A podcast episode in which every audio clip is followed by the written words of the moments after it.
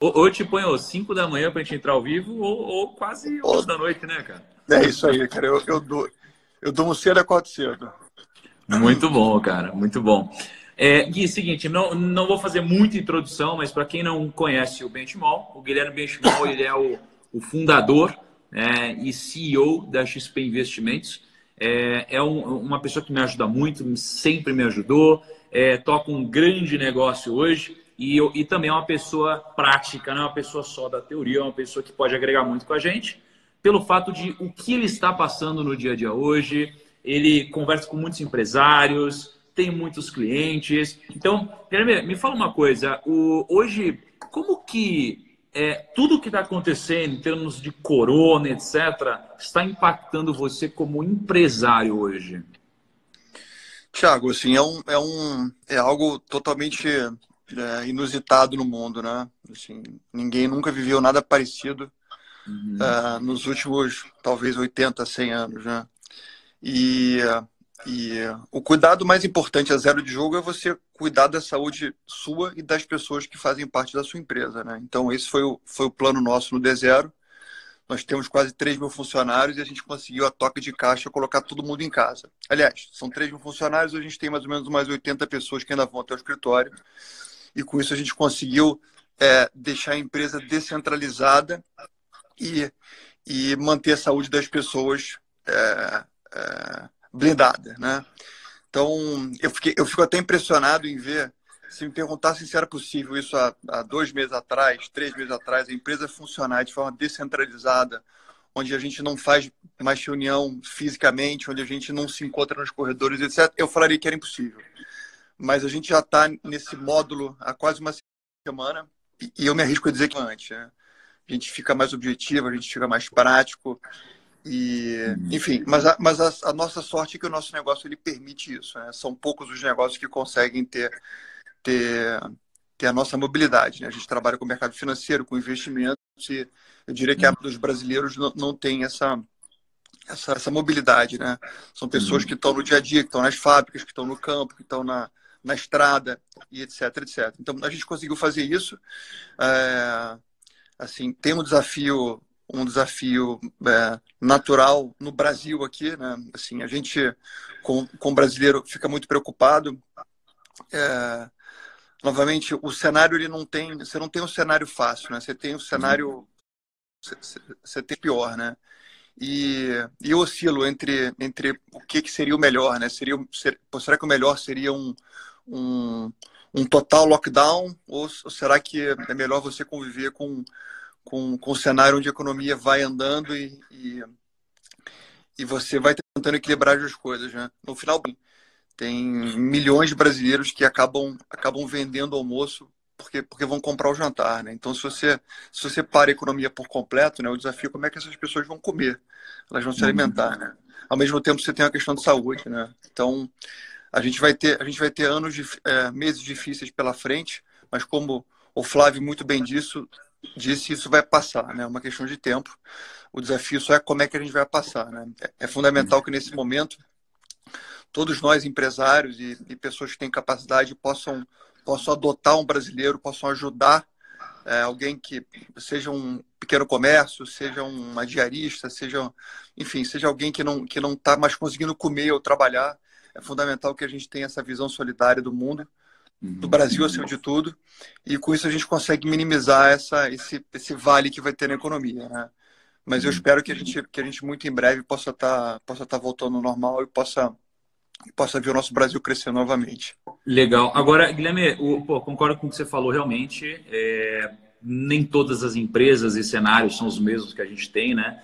E o mundo é muito grande, o Brasil é muito grande, né? O Brasil de 10 mil Brasis, sei lá, tem uma frase que o Adib fala aí.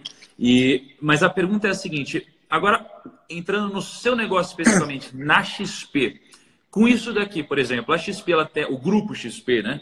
É, eles têm.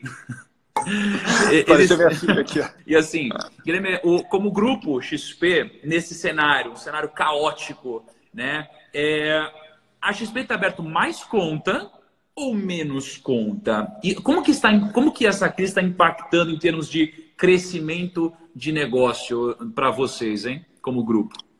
É, por, por o nosso negócio, assim, é, por incrível que pareça, é, é, a gente está num momento muito bom, assim, a, a, demanda por informação e por e por uh, e por entender mais o que está acontecendo e, e, a gente está num cenário onde o juros está tá mais baixo ainda e vai tender a ficar ainda mais baixo. Uhum. A quantidade de contas ele, ela vem crescendo, né? Uhum. Esse mês, esse mês o número está bastante forte também. E o que eu sempre digo é que ele, ele tem uma vantagem, né? A gente não tem que criar investidor, né? Uhum. São mais ou menos 50 milhões de brasileiros que têm algum tipo de investimento dentro dos bancos. E uh, a gente só tem que convencer essas pessoas que elas podem investir melhor a longo prazo através de nós, né? Então, assim, uh, os bancos normalmente cobram tarifas elevadas, não são focados em investimentos, então a gente acaba tendo 90%, né? Então, então uh, eu, eu acho que é possível, sim. A cabeça nossa é atravessar, aproximando cada vez mais dos clientes. É normal que quando, que quando se aconteça uma crise similar à que a gente está vivendo, Uhum. Todas as pessoas que, que atendem, atendem clientes com investimentos, né? evidentemente que, que as bolsas caíram, que muitos investimentos é, estão valendo menos do que valiam há duas, três semanas atrás, né? não por culpa de ninguém, né? É normal que os assessores, que as pessoas fiquem distantes dos clientes, né? E é nessas uhum. horas que a gente faz o, faz o caminho inverso e se aproxima cada vez mais das pessoas, levando uma informação que não foi levada, é, mostrando que a gente vai estar presente em qualquer momento e no final essa relação de confiança acaba, acaba ficando ainda mais sólida e, e, e acaba ajudando o nosso negócio a, a médio e longo prazo. Ô, Guilherme, agora deixa, vamos fazer um exercício de reflexão aqui.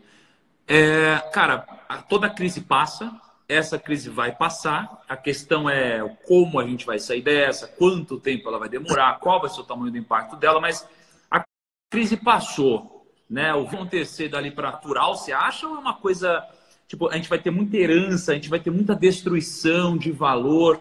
Como que você olha para um, um, pouquinho para esse tipo de cenário, hein, cara? Pensando até sobre a ótica do...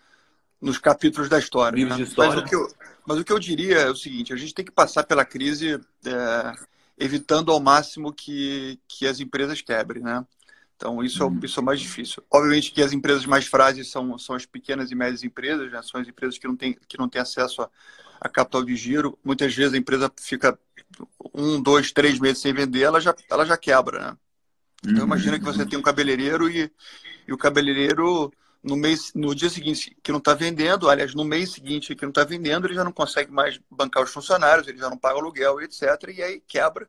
E ao quebrar, demite as pessoas e e, e, quando a economia volta, quando a crise passa, quando a vacina, quando, quando chega o remédio, demora uhum. muito mais tempo até aquele empreendedor voltar a querer empreender novamente. Então, a grande questão é, é como é que a gente vai passar nesses próximos três, quatro meses, que eu imagino que seja a, a, a, a parte mais crítica desse processo. Uhum. É, a gente vai ter que ter uma ajuda muito importante do governo. Se o governo ele vai ter que fazer não só política monetária, que é injetar liquidez na economia, baixando os juros, mas, mas fazer política fiscal, né, que é ajudar o empresário, que é, é enfim, é, ajudando a, a financiar o imposto de renda ou não cobrando o imposto de renda. Enfim, N medidas que eu, que eu, que eu já sei que estão sendo estudadas. Isso, isso, isso ajuda o vale a ficar mais raso, né? Uhum. É, mas, mas ultrapassando a crise, supondo que a gente faça isso, eu acredito que a gente vai a gente vai retomar muito rapidamente, né? Porque a gente vai ter um cenário de liquidez nunca visto antes na história, né? A gente tem juros americanos zero, a gente tem juros brasileiros a 3,75. Se novamente a gente, eu acredito que a gente vai abaixar mais ainda, a gente tem juros na Ásia, na Europa, é, também muito próximo a zero. Então, o, o ambiente de liquidez ele é o melhor possível. Então, quem quer empreender, você vai ter empréstimos baratos, você uhum. vai ter os governos impulsionando e querendo que, que os empresários uh, voltem a contratar. Então, isso tudo, uhum. isso tudo gera uma cadeia, é, um ciclo muito positivo. Então, uhum. é, se a gente conseguir ultrapassar esse vale eh, de uma forma é, que seja é, que seja mais razoável, eu entendo que a gente consiga, consiga voltar. Acho que daqui a um ano a gente, a gente tende a estar num patamar é, bem superior ao, ao, ao nível atual, atual, das bolsas brasileiras e mundiais. Show. Ô, Gui, para a gente finalizar aqui, eu queria que você me dissesse o seguinte. Que você pensasse, você que já passou por várias crises, não só as crises globais, aquelas crises sistêmicas, você que já passou por várias crises até no próprio negócio mesmo, né? já, já gerenciou muitas crises também. Queria que você pensasse num aprendizado que é válido para todas as crises e que você passasse uma mensagem para o profissional autônomo, para o empresário ou para quem trabalha numa empresa e que está preocupado com tudo que está acontecendo agora, cara. Olha, é, eu, eu já vivi, de fato, algumas crises. É, eu vivi da crise do México lá em 95 até a, até a última crise mais recente, que foi a do, a do impeachment da Dilma. E eu confesso que toda crise que você começa, que você entra nela, a sensação que você tem é que o mundo vai acabar. Assim, caramba, eu acho que o mundo vai acabar, o capitalismo é, pô, vai acabar, de, de repente, até quem sabe, a, a, a raça humana vai acabar. Então, assim, hum. né, assim é, é comum ter esse tipo de pensamento. O ser humano é pessimista por natureza, isso, isso é nosso instinto funcionando, né? a gente sempre acha que o pior vai acontecer, e foi assim que a gente sobreviveu até hoje. Mas no final, é, o que eu aprendi é que realmente tudo passa, é uma questão de tempo. É, é fundamental que a gente tente se manter tranquilo, bastante por racional, cuide da saúde, se alimente uhum. bem, durma bem. Eu sei que são coisas básicas, mas são coisas que fazem toda a diferença. Se você não está uhum. dormindo bem, se você não está se alimentando bem, se você não está fazendo um bom exercício, você não vai, não vai conseguir ter lógica no raciocínio. Então, manter os pés no chão, fazer sempre as coisas com muita coerência. É, em toda crise é importante que você fique mais, mais cauteloso em termos de custos, em termos de investimentos. Então é natural uhum. que você fale, ó, agora que o, agora que o cenário não está tão claro, e eu tô num carro, ele tá rápido e eu não tô vendo direito, deixa eu botar o pé no freio um pouquinho, deixa eu. Se eu não vou demitir ninguém, mas eu também não vou contratar mais gente agora, eu vou segurar um pouco até que as coisas passem a ficar mais claras.